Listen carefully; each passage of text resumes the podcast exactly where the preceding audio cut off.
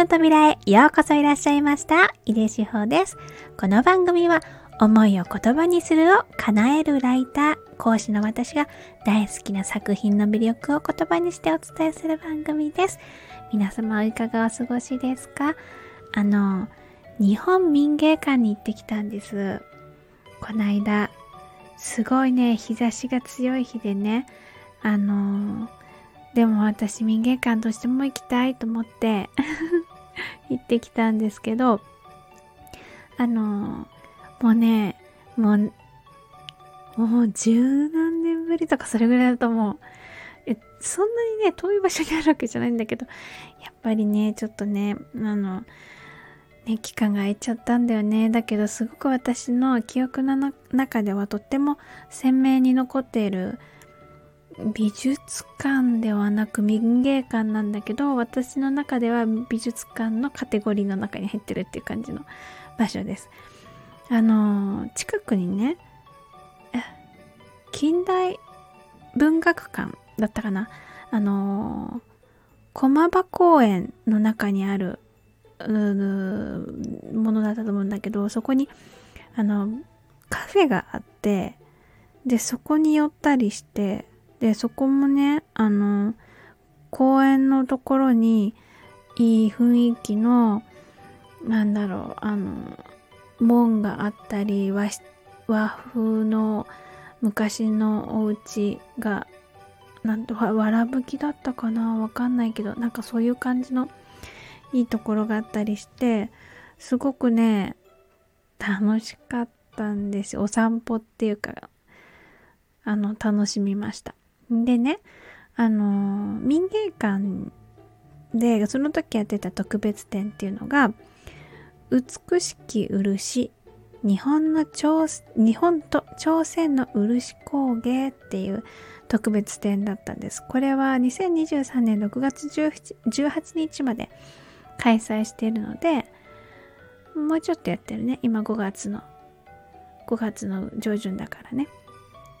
で、これ、えっとね、あの、特別展と、あと常設展と、両方、まあ、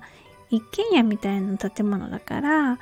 そこに、あの、展示されてるんだけど、もうね、やっぱり私、この民日本民芸館ってやっぱり建物が素敵だから、私この建物が好き。好きなんだよね。あのね、私のイメージ、うーん、クールな和風って私ここにメモ書いてるんだけど、でもね、クールな和和風、そうだね、和風。うわ、あのね、モダンっていう感じじゃないの。もう、がっちり和、和、和式、和式っていうのかな和風なんだけど、うーん、だけどね、カチッとしてる感じとか、あとは何だろう、なんか、隙がありそうに見せてもう全然隙のな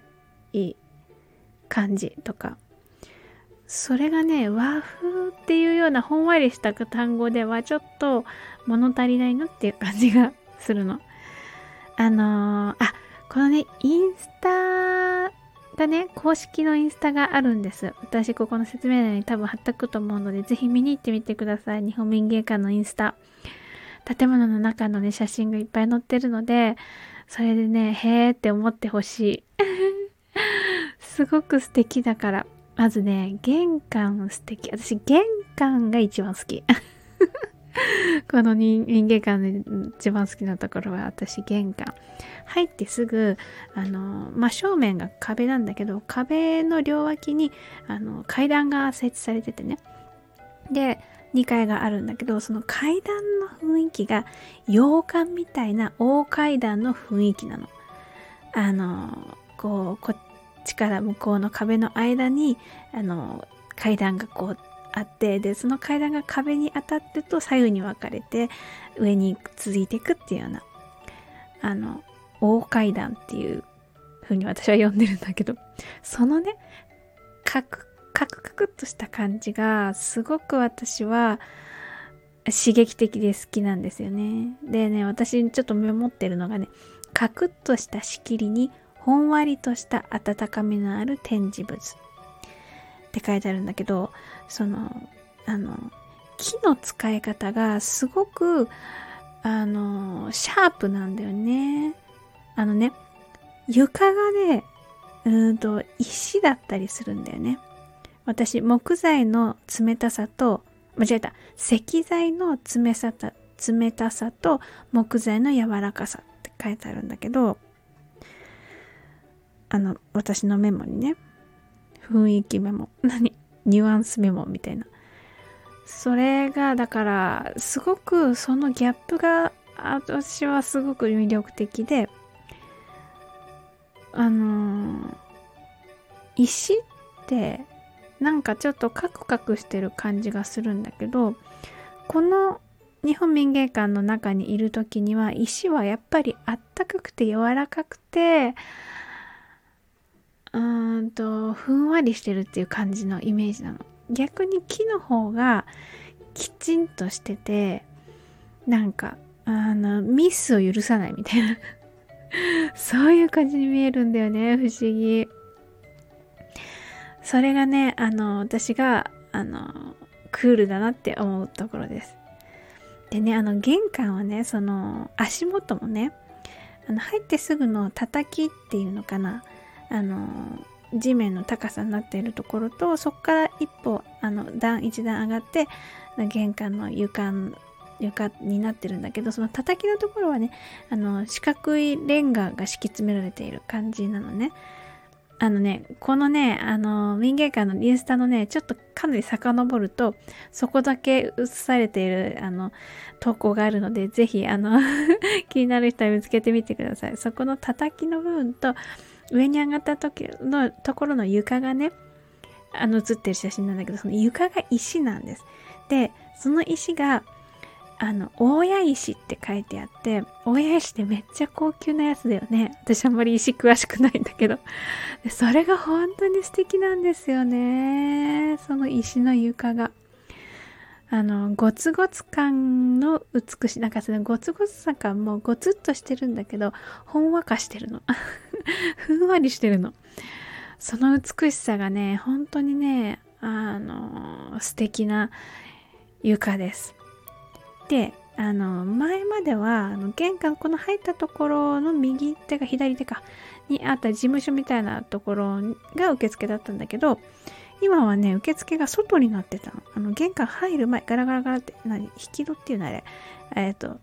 引き戸だよね。左右に分かれるやつだったと思うんだけどそれをの手前にの右手にあのちっちゃいね受付の窓があってね。なんか私があのガラガラって開けよっかなって思ったらその小窓のところから声がして「受付こちらです」みたいな。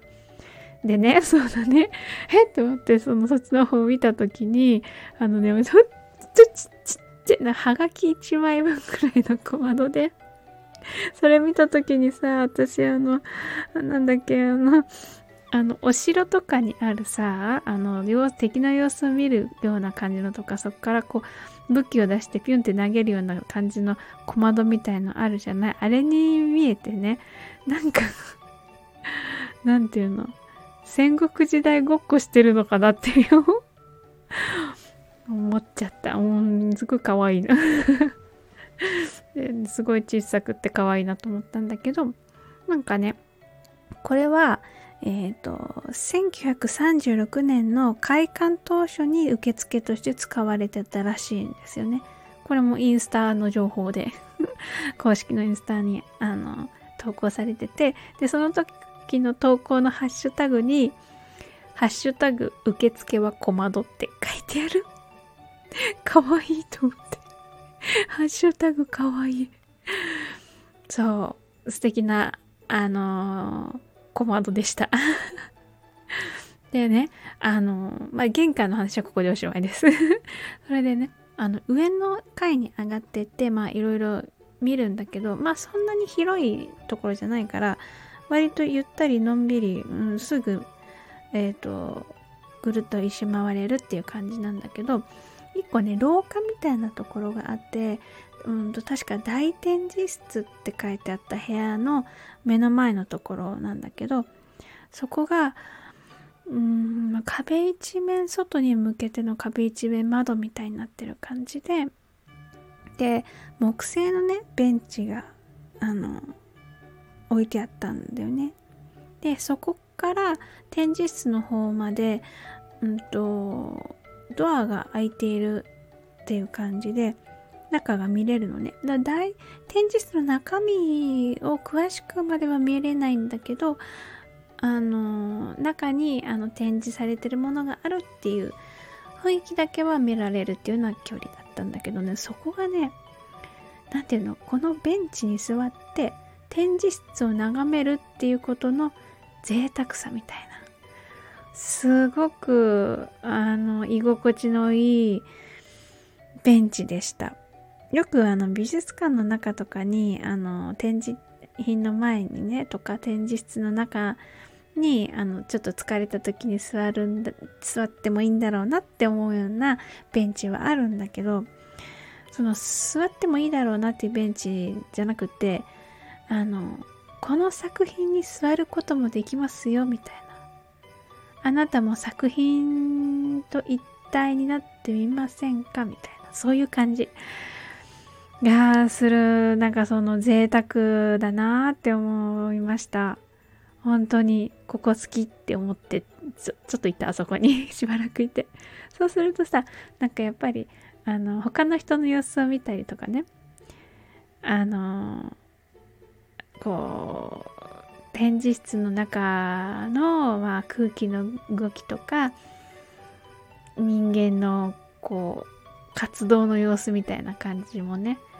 見えてもなんか私はねちょっと今思ったけどそれも何て言うのかな美術館としての作品の一つみたいな感じなのかなって思った。うんだから贅沢だなって思ったのかもしれない。でねそこにねあの展示されてたのですごくね私あの今回行った時にえっ、ー、と記憶に残ってるあの、まあ、作品がねいくつかあるんだけどその中の一つにあの戦国武将がさあの、えーと、よく座っているみたいなところの何ていうのあの折りたたみの椅子みたいのがあるじゃないあの簡易腰掛けって調べたら書いてあったんだけどあれのね木の部分がね全部ねあの、漆だと思うんだけど、あれ、漆と螺鈿でね、なんかすっごいきらびやかになってるやつがあったの。なんかこれはなんか美しさよりも、なんていうか、あの、ギャル、ギャルの子たちがスマホケースをこう、なんかキラキラのやつでデコったりするやつと私は直結してなんかすごいおかしくなっちゃって ああ、デコられてると思って。あ武士がデコってる。妙に可愛くてですね、それが。すごく印象的でした。なんか螺鈿っていうともう、なんか高高価で高価でも本当に大切にしなきゃいけないっていう風に特に箱にあの木箱とかにさ漆がこうたっぷり乗せられてそこに螺鈿がこうあの模様螺鈿のこう模様がねこうカーってキャーってなってるやつとかってもうなんかハハーっていう感じになるんだけどこのね武士のね椅子はねちょっとねまあハハーとはなるっていうかすごいなと思うんだけど若干可愛い寄りにね 思いました。すごい楽しかった でもね、全体的にやっぱり漆って、いや、圧巻の漆だなって思いました。漆好きだけど、こんなにまじまじとたくさんのものとかを見たことあんまりなかったから、漆の重力がすごいよね。ズドーン、ドスン、ドヤサーみたいな そういお椀一つでねその重量感存在感ああもうすごいなと思いました。こんなに重そうなお椀見たことないっていう。本当に思うか分かんないけどその存在感がね。うんかっこよかったです。あの、あと、この漆もね、すごい素敵だった。だけど、私、あの、常設展の方にいる、私ね、あの、ここで名前つけたのは、あの、古代の彼らって呼んでるんだけれど、あの、土偶とかね、あの、そういうやつ、